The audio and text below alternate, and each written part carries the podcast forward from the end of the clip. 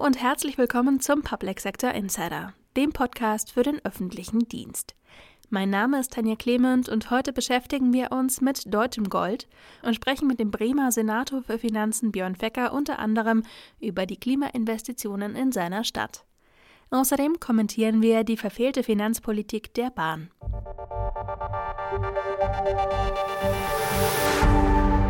Björn Fecker ist seit Juli 2023 Senator für Finanzen in Bremen. Trotz knapper Kasse hat er für die Hansestadt einige Schwerpunkte für die nächsten Jahre gesetzt. Mit Dr. Eva Charlotte Proll spricht er über das Sparen, Klimainvestitionen und die Verkehrswende. Herzlich willkommen äh, hier bei uns im Podcast und ganz herzlichen Dank für Ihre Zeit, lieber Herr Fecker. Moin.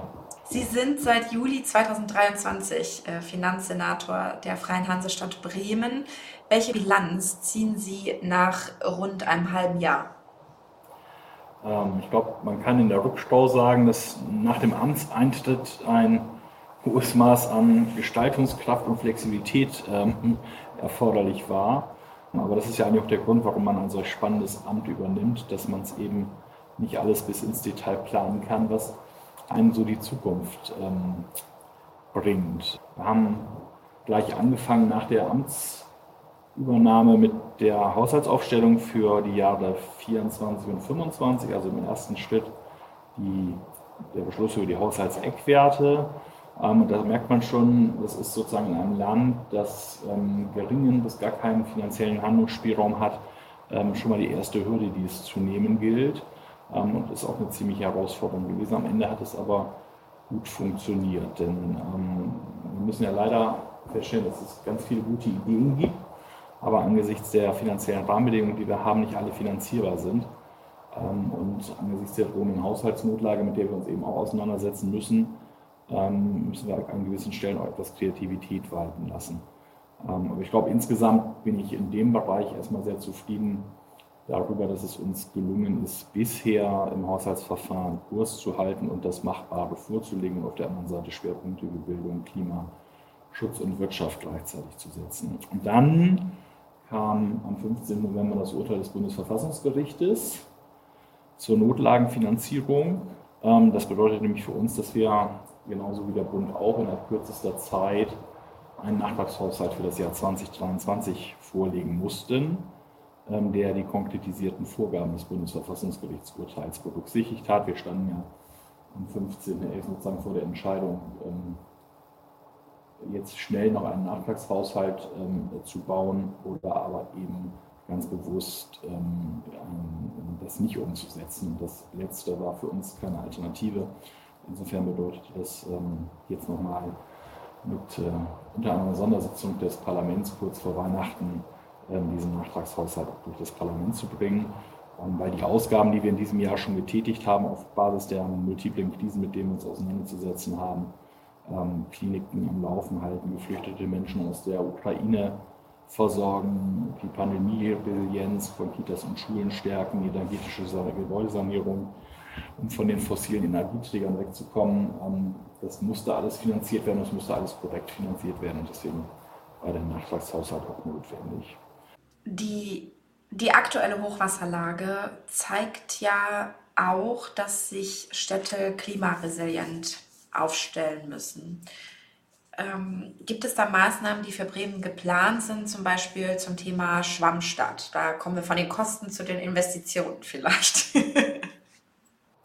also Schwammstadt sind wir ja sozusagen in Bremen nicht nur gefordert wegen ähm, des Hochwassers, ähm, sondern alle regionalen Klimaprognosen zeigen uns auch, in Bremen nehmen extreme Regenereignisse durch den Klimawandel zu.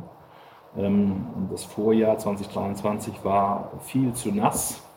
Zwar nicht nur subjektiv, sondern auch faktisch mit doppelt so viel Starkregen wie üblich. Ähm, die Folge für uns sind ähm, Überschwemmungen und vollgelaufene Keller.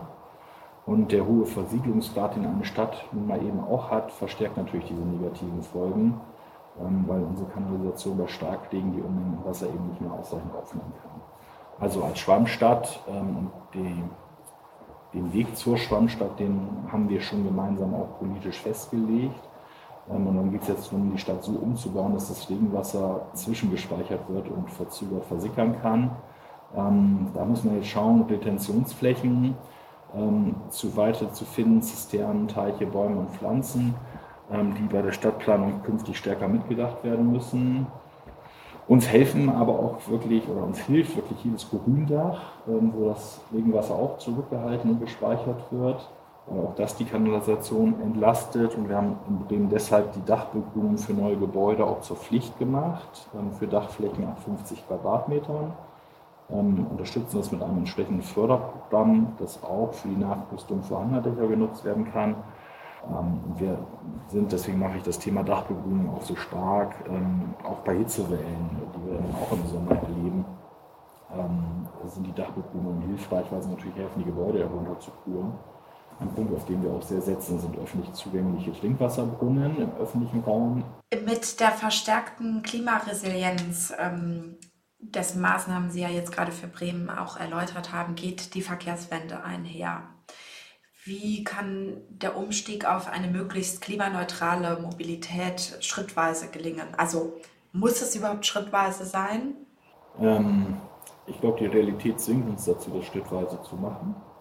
Ähm, aber wir müssen es auch zum Beispiel machen, indem wir ähm, immer noch ähm, beim ÖPNV zum Beispiel im Model Split sind, sind wir bei 15 Prozent ÖPNV. Ähm, das ist deutlich weniger als in anderen Großstädten. 25 Prozent Rad und 25 Prozent Fußgänger und 36 ähm, Prozent ähm, Pkw oder Motorrad. ich glaube, beim Radverkehr sind wir schon ganz gut aufgestellt laut ADFC-Ranking die fahrradfreundlichste Großstadt in Deutschland. Aber natürlich haben wir da die Ambition, da geht noch mehr und da können wir auch noch besser werden. Da planen wir gerade komfortable und sichere Radprämienrouten vom Norden der Stadt äh, bis hin in den Süden. Bremen ist ja langgezogen an der Weser. So, also ich glaube, wir sind eine attraktive Fahrradstadt. Ähm, aber mit Blick auf den Pkw-Verkehr müssen wir feststellen, es ist einfach immer noch zu viel Pkw. Ähm, das, der Pkw-Verkehr macht rund zwei Drittel der CO2-Emissionen im Straßenverkehr aus und da müssen wir eben ran. Das kann angesichts des Klimawandels auch nicht so bleiben. In Bremen ist halt eben auch die Einpendlerquote sehr hoch mit 42 Prozent. Ähm, und der Großteil dieser Einpendlerinnen und Einpendler kommt mit dem Auto. Ähm, so, und da sind wir natürlich gleich bei der Frage Erreichbarkeit von Arbeitsplätzen. Die früheren Regierungen ähm, haben es halt zwar große Gewerbegebiete ausgewiesen und gebaut, aber haben bei der Frage von Planung von Gewerbegebieten dummerweise das Stichwort ÖPNV-Anbindung beispielsweise äh, nicht mitgedacht. So, und die sind also alle mit dem Auto super erreichbar, aber eben nicht mit Bus und Bahn. Das ist auch unter der sozialen Frage keine, ähm, keine gute Lösung. Deswegen ähm, ist jetzt bei uns in Planung nochmal Expressverbindungen zusätzlich äh, zu etablieren, damit die Menschen auch zügig und schnell an ihren Arbeitsplatz kommen. Da haben wir erste gute Erfahrungen mit unserem Güterverkehrszentrum. Ähm, aber das alleine reicht nicht, weil mehr Busse zum Beispiel bedeutet ja auch ähm, eventuell mehr CO2-Emissionen. Und deswegen ist auch da ähm, gerade die Bestellung ähm, rausgegangen, dass wir zusätzliche Elektrobusse ähm, brauchen. Die werden jetzt, wir werden unsere Dieselflotte also nach und nach auf Elektrobusse umstellen ähm, und auch da die entsprechenden Infrastrukturmaßnahmen auf den Betriebshöfen beispielsweise ähm, auch umbauen müssen. Wir haben jetzt ganz viel über das Thema Klima gesprochen. Sie hatten eingangs aber auch das Thema Bildung als Schwerpunkt hervorgehoben. Vielleicht könnten Sie da noch uns ein bisschen was zu erklären, welche Maßnahmen Sie in Bremen da priorisiert verfolgen wollen die kommenden Jahre.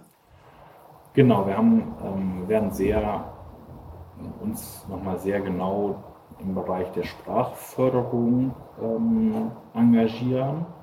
Ähm, wir stellen fest, ähm, sind ja eine sehr vielfältige Bevölkerungsstruktur in Bremen. Ähm, wir haben das Problem, dass viele nicht mit ausreichenden Sprachkenntnissen in die Schule kommen, viele Kinder, ähm, und zwar auch unabhängig ihrer Herkunft. Ähm, und das ähm, hat für uns dazu, hat uns dazu gebracht, diesen Bereich nochmal deutlich zu stärken. Und ich sage auch sehr bewusst im Bereich fördern und fordern. Verbindliche äh, Sprachtests und auch verbindliche Sprachförderung äh, sind bei uns jetzt ähm, festgelegt worden.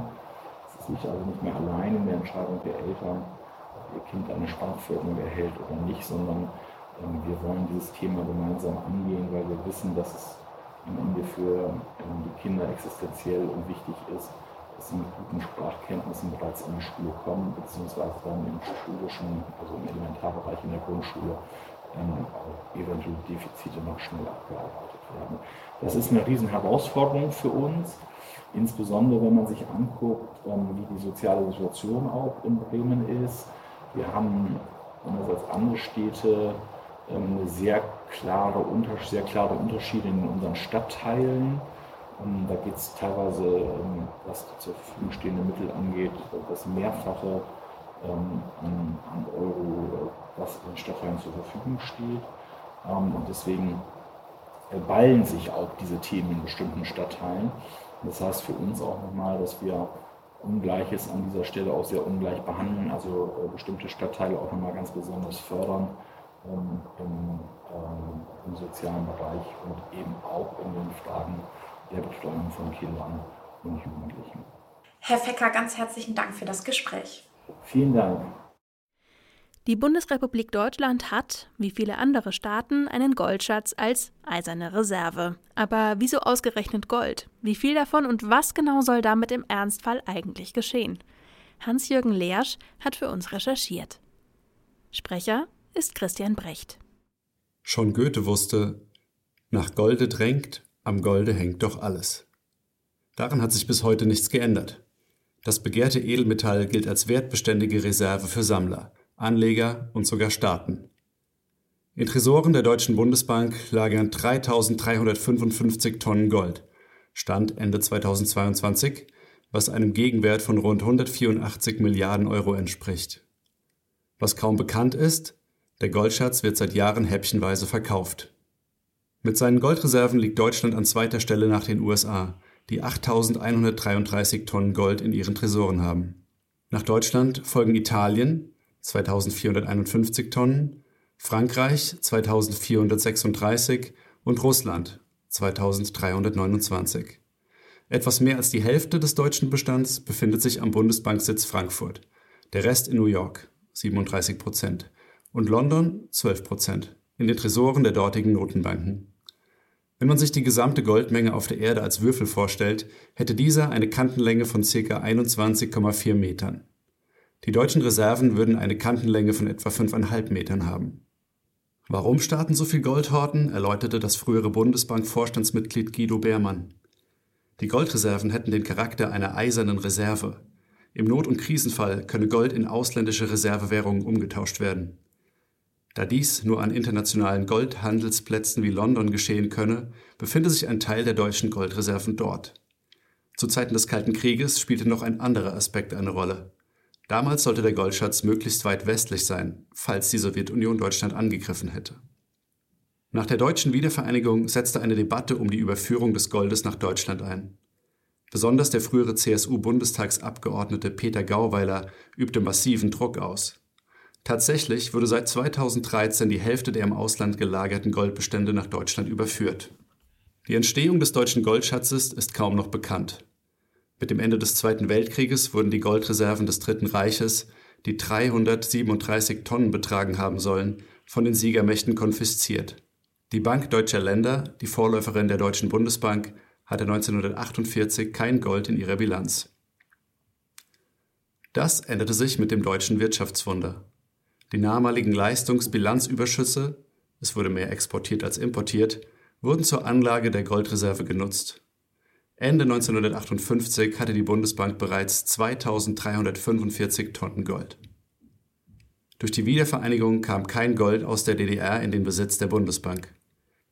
Die Bundesregierung erklärte 2012 auf eine CDU-Anfrage, die DDR-Währungsreserven seien zur Tilgung von Auslandsschulden eingesetzt worden.